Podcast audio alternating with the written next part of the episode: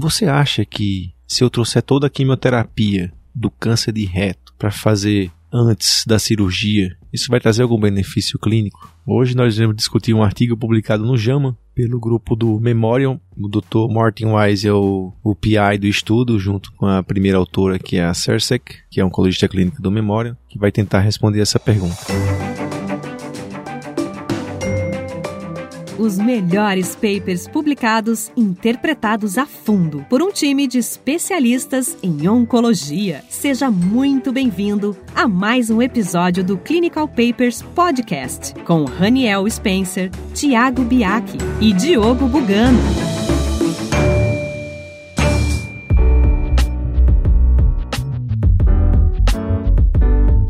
Olá, seja bem-vindo ao nosso segundo episódio do Clinical Papers Podcast. O tema é tumor de reto. É um trabalho publicado no JAMA, agora em 21 de julho de 2018, cuja primeira autora a Andrea Sercer, que é oncologista clínica, e o PI do estudo, quer dizer, o, o, o mentor do estudo é o Martin Weiser, que é um cirurgião oncológico lá do Memória. Eu já queria começar falando um pouco do Dr. Martin. Ele é um cirurgião oncológico do grupo de tumor cólon retal do Memorial, em Nova York, né, um dos braços direitos do Dr. Aguilar, que é o chefe do setor de colo retal. O Dr. Martin, junto com a Cercer, que tentou descrever exatamente isso, como os pacientes vão estão sendo tratados do ponto de vista de quimioterapia, de segmento, de estratégia de tratamento dentro do, do memória. E esse estudo em si, ele não tem assim uma pergunta. Esse estudo é bem diferente daquele que a gente discutiu no primeiro episódio, mas não menos importante, e que ele vai descrever como estão sendo tratados os pacientes, de timing de aplicação da quimioterapia, radioterapia e cirurgia para o tumor de reto. Só para fazer uma imagem na cabeça de vocês, vocês vão fazer uma conta comigo rápido aqui. Um paciente que chega com tumor de reto hoje, né, localmente avançado, que é o, o foco do estudo, ou ele é T3 ou T4,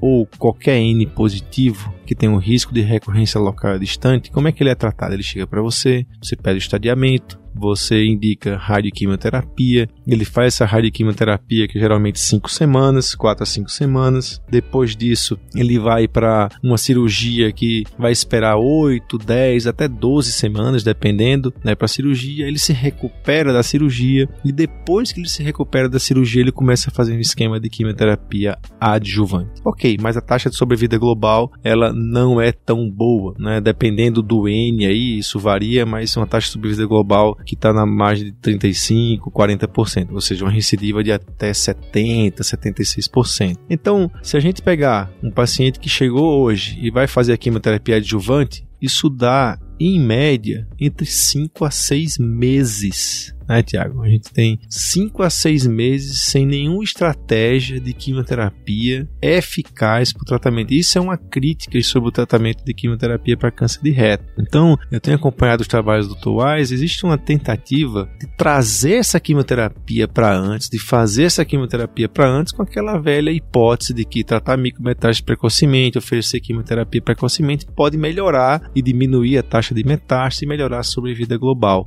E esse aqui é um trabalho trabalho que foi focado não nisso, apesar de que quando você lê a introdução, você acha que ele vai responder coisas do tipo sobre vida livre de metástase, sobre vida global, mas esse trabalho com certeza ele está desenhando junto com isso, mas esse trabalho ele foca nesse uso dessa quimioterapia para melhorar a taxa de resposta local também, com o modelo tradicional que é o que a gente sabe: radioquimioterapia, cirurgia e terapia adjuvante. Tiago, fala um pouco aí da introdução e o que você espera desse paper pra gente. Tema importante, inclusive agora, como a gente está discutindo cada vez mais essa questão de preservação de reto esse, esse tipo de, de, estratégia, ela se mostra real, realmente interessante. Como você bem falou, a gente não vai ver aqui um cálculo estatístico, uma estimativa de N, estimando que tal estratégia seja, seja X% melhor que a outra. Aqui é um estudo muito mais descritivo da experiência do serviço com duas estratégias de tratamento. A estratégia dita como anteriormente como padrão, quimiorradioterapia neoadjuvante, seguida de cirurgia,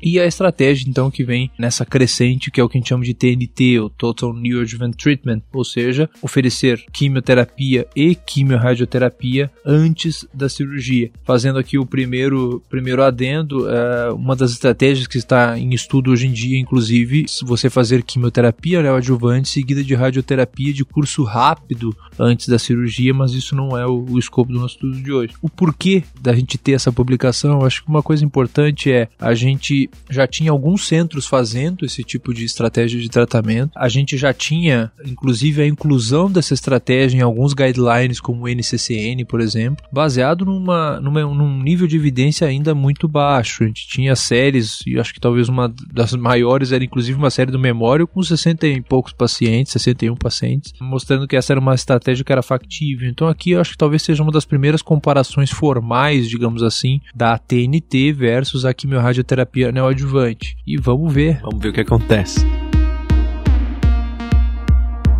Eu tentei aqui, forcei a barra um pouco para ver o however, né? Eu sempre falo pro ouvinte que vai na introdução e procura sempre um however, que é o gap, né? Eu anotei aqui que não existe um estudo mais robusto quanto essa terapia ou mostrando alguma vantagem real e o therefore, né, como vai ser feito um estudo descritivo comparando esses dois grupos TNT com radioterapia. Falar um pouco do estudo em si, é um estudo retrospectivo, que eu estava até comentando hoje que esse estudo, ele vem de um grupo muito confiável, né? Isso é uma coisa importante. É um grupo muito respeitado respeitado né, no mundo inteiro, o grupo do Memorial. Tem um chefe que é extremamente empolgado. Se você conheceu o Dr. Garcia, ele é um cara a milho por hora. E tem um banco de dados de coleta prospectiva sensacional, extremamente confiável. Talvez por isso que ele consiga publicar um estudo do ponto de vista metodológico, estatístico fraco numa revista tão boa, porque realmente é um grupo confiável e, e, e ó, acompanhando, como eu falei no começo, acompanhando os resultados e essa descrição, isso é vida real, é o que é feito lá no Memória. É exatamente isso aqui. Isso aqui é um reflexo da realidade do Memória é por isso que eu acho que isso tudo tem tanta credibilidade. Lembrar que toda relação de causa e efeito, quando você pega assim, é um estudo retrospectivo, ah, é do banco gigantesco, não sei da onde, mas é um estudo retrospectivo. Olha,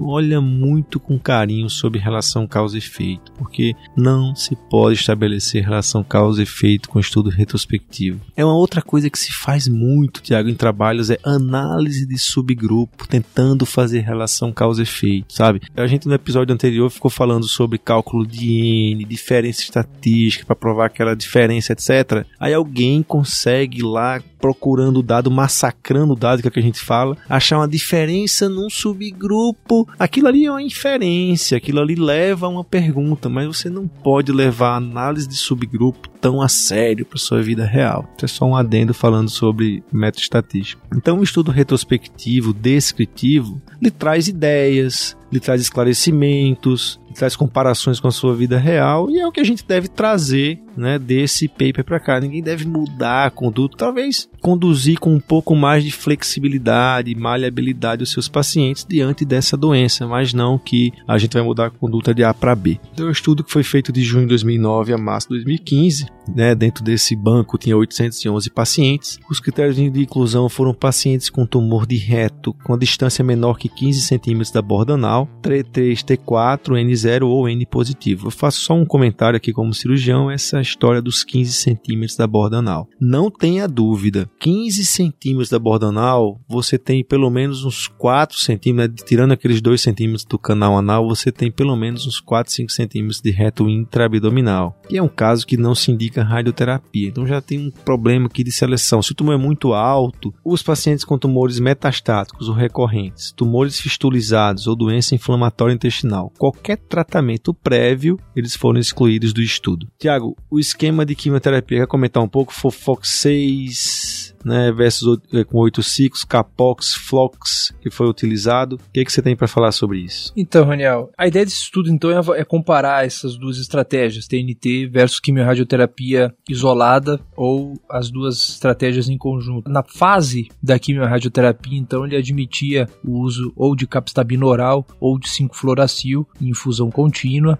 é, e esses pacientes receberiam aí 50, em torno de 50 gramas de radioterapia, uma dose, enfim, considerada como bastante aceitável. Tinha uns 45 grays mais o boost. Uma coisa que me chama atenção nesse estudo, Raniel, é o seguinte: é, como você bem falou, esse estudo incluiu aí mais de 800 pacientes do banco de dados de tumores de reto localmente avançado. E a gente vai ver que desse banco de dados dele, do memório, é, a gente já tem aí uma parcela razoável de pacientes fazendo TNT, ou seja, realmente é uma estratégia já bastante adotada naquele centro. Então, esse tipo de estudo retrospectivo, fazendo comparações, é, digamos, formais entre essas duas estratégias, talvez ela, esse estudo poderia vir de poucos centros no mundo e, sem dúvida, é, o Memória é um desses centros. No braço TNT, então, em quimioterapia, antes da quimiorradioterapia, eram admitidas as três estratégias de tratamento, ou FOLFOX por oito ciclos, ou KPOX ou Shellox é, por cinco ciclos, ou então é, Flox. O racional aqui é que a gente complete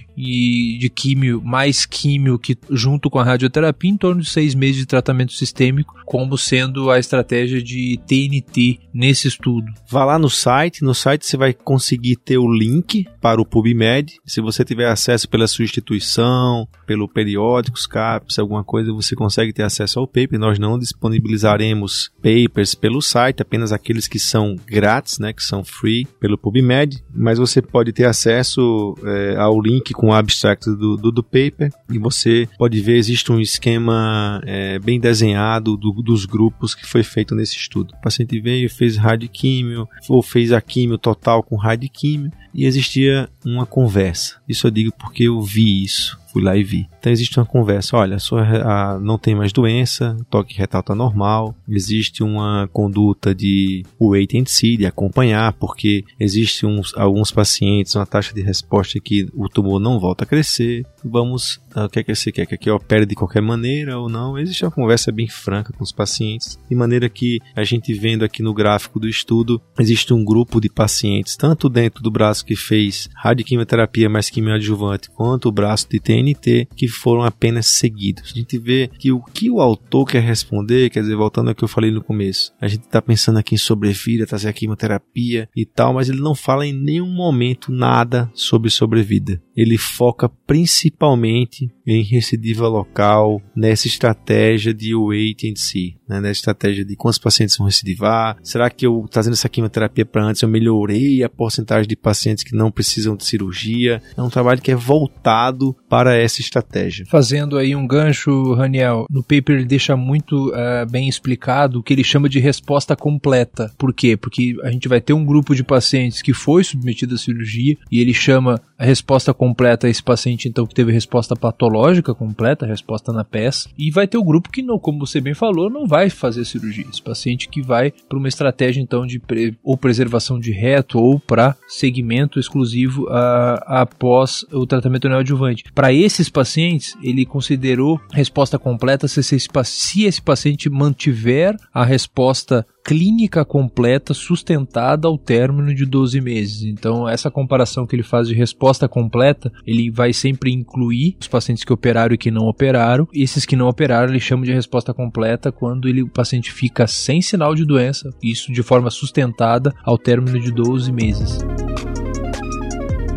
Então, já que o autor nos direciona para essa questão de resposta completa ou não, resposta clínica completa ou não, vamos focar nisso daqui para frente nesse paper. Só para dizer os resultados, então, do pacientes que fizeram tratamento standard, ou seja, ele veio, fez radioquimioterapia, cirurgia e quimioterapia adjuvante, foram 320. Desses, 296, que dá 92%, fizeram a cirurgia dentro do primeiro ano. Desses pacientes, 296, 92% que fizeram a cirurgia dentro do primeiro ano, 17% tiveram a resposta patológica completa. Esse número é o que existe na literatura, em torno de 20% a resposta patológica completa. Ok. Sobraram ainda 24 pacientes que foram acompanhados no segundo ano, que fizeram a cirurgia no segundo ano. Desses 24 pacientes, que dá os 8% restantes, 19, ou seja, 79% desses 24, tiveram resposta clínica mantida. Então vamos lá, vou repetir. 320 pacientes. Desses 320 pacientes, 24 não fizeram a cirurgia dentro dos primeiros 12 meses. Desses pacientes,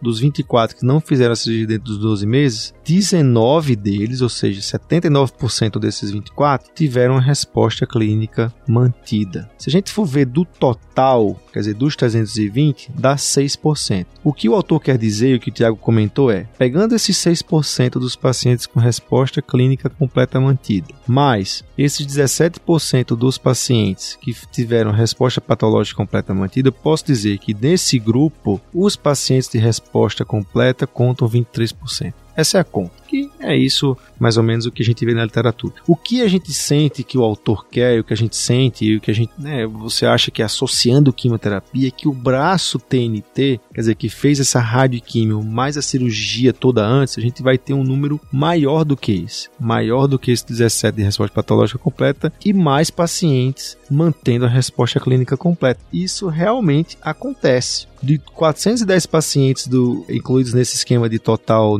neoadjuvant treatment, 308 foram incluídos. Desses 308, 288 fizeram um esquema de Fofox. Ele está tentando limpar aqui a amostra, né? Então, desses que fizeram, 235, ou seja, 76%, fizeram a cirurgia menos de 12 meses. Sabe qual foi a taxa de resposta patológica completa? 18%. Igual basicamente a 17%. Mas os pacientes que tiveram resposta clínica completa e mantiveram isso depois chega a quase 20%, ou seja, o número é bem grande em relação a isso. Então, o ganho realmente parece, né? Isso é o que eu estou falando, é uma inferência que a gente faz do estudo, não é um estudo desenhado para isso, mas a impressão que a gente tem é essa quimioterapia neoadjuvante aumentou a minha taxa de resposta clínica completa mantenedora. E isso, levando em consideração a resposta clínica, foi um ponto positivo desse estratégia de tratamento. Sem dúvida, Rani, eu concordo contigo. Quando a gente avalia resposta completa, incluindo a patológica e a clínica sustentada, você, ter, você vê um benefício numérico, a gente não tem uma comparação formal, porque você, a gente não teve esse cálculo estatístico, é um estudo retrospectivo, mas a gente vê que essa resposta completa vai de 21% para 35%. Só que essa diferença, como você bem comentou, não se deve tanto às custas de resposta patológica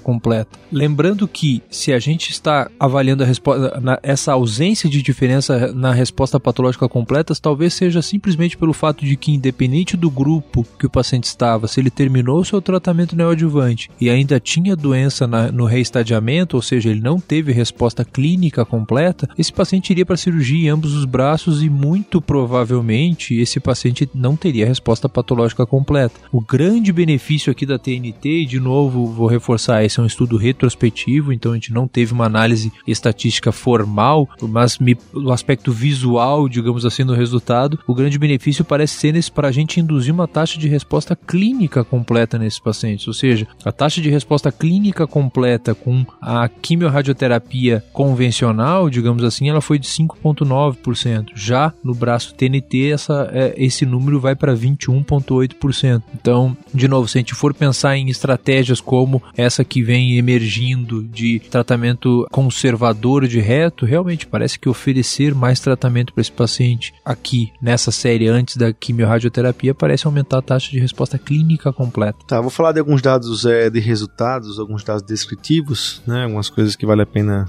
é, pontuar. É, os pacientes que fizeram o TNT foram pacientes mais jovens, em média 65, menores de 65 anos. Esse período, se a gente pegar ao longo dos anos, o autor descreve isso, houve uma maior, um maior recrutamento para esse braço do, braço do TNT, quer dizer, de 2014, 2015 você tem um número bem maior do que nos anos anteriores. No braço TNT, quer dizer, de, de tratamento neoadjuvante, existe 86% de paciente linfonodo clinicamente positivo. Como eu falei, a grande maioria das cirurgias foram feitas entre 8, 8 e 12 semanas da radioquimioterapia. E um dado importantíssimo é que pacientes que fizeram quimioterapia, 94,7% estavam no braço de TNT, enquanto 78% estavam no braço de quimio e rádio. Eu consegui oferecer essa quimioterapia pensando em sistêmica num número bem mais elevado do que nos braços de quimio-radioterapia mais cirurgia. Do ponto de vista cirúrgico, isso também é um dado muito importante para quem é cirurgião, Tiago. A gente vive isso, que é essa questão da ileostomia. Só para situar, né, os pacientes eles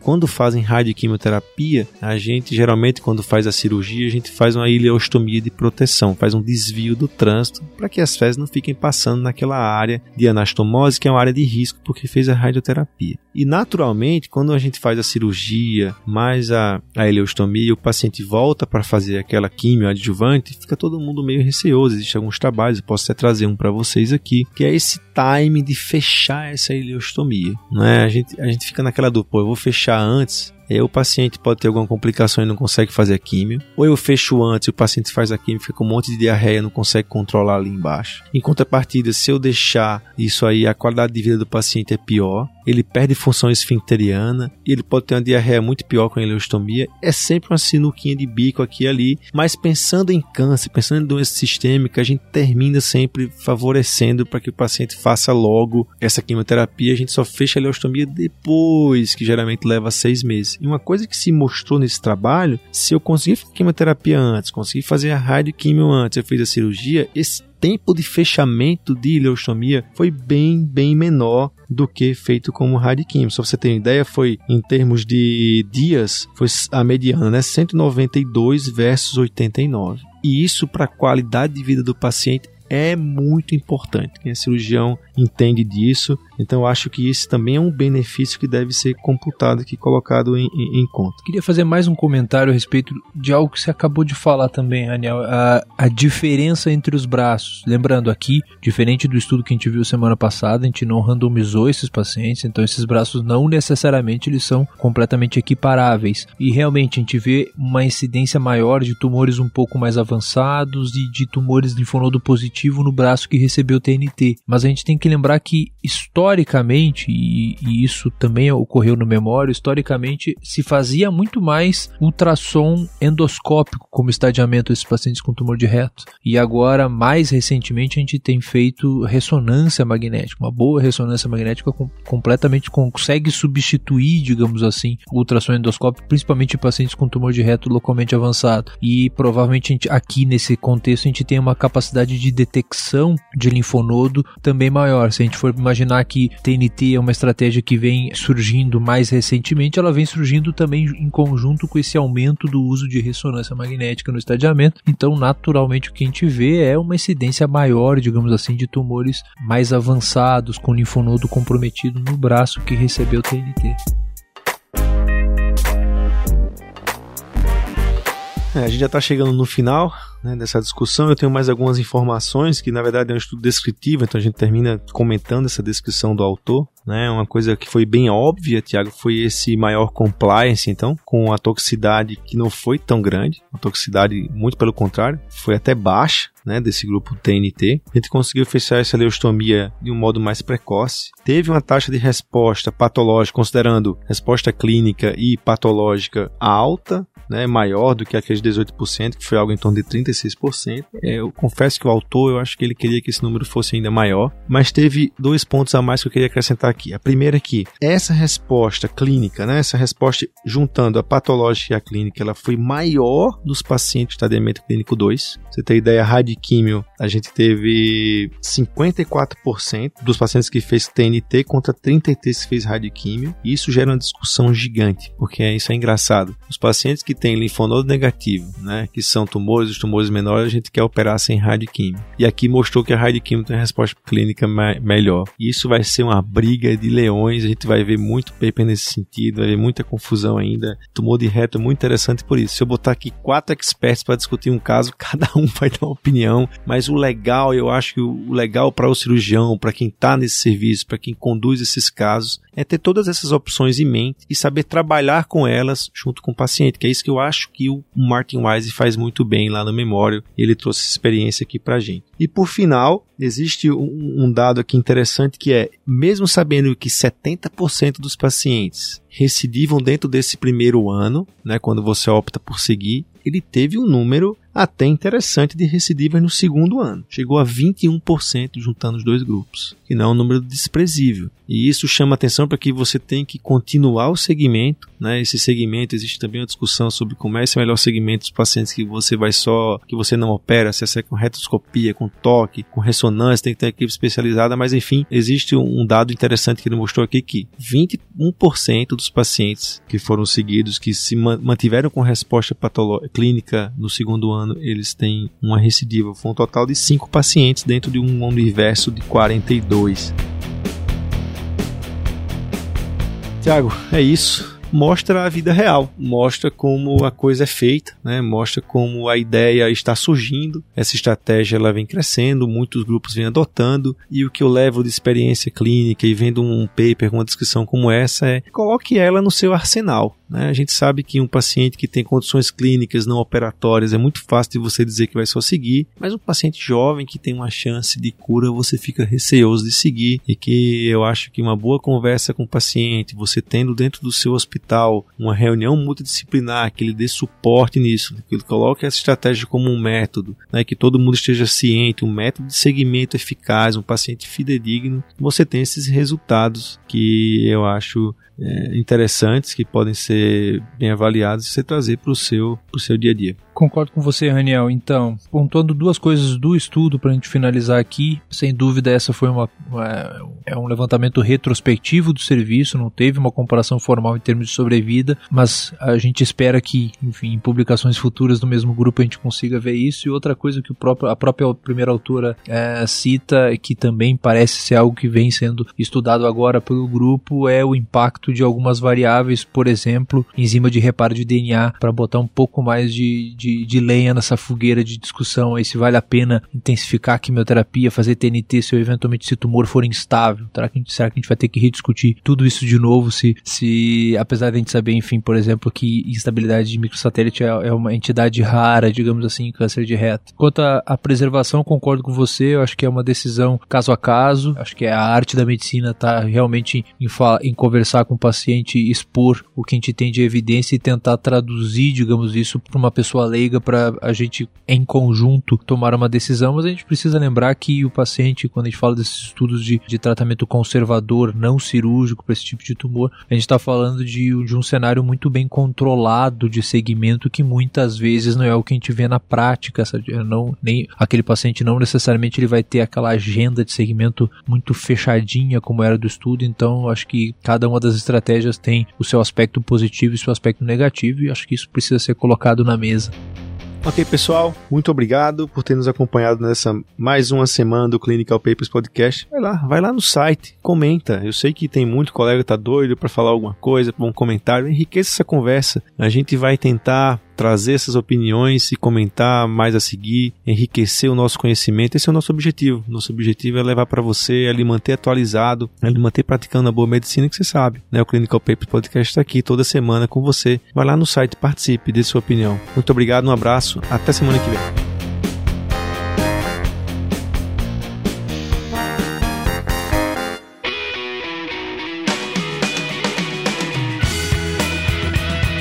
Você ouviu Clinical Papers Podcast. A medicina que você faz hoje pode não ser a de amanhã. Mantenha-se atualizado com o Clinical Papers Podcast.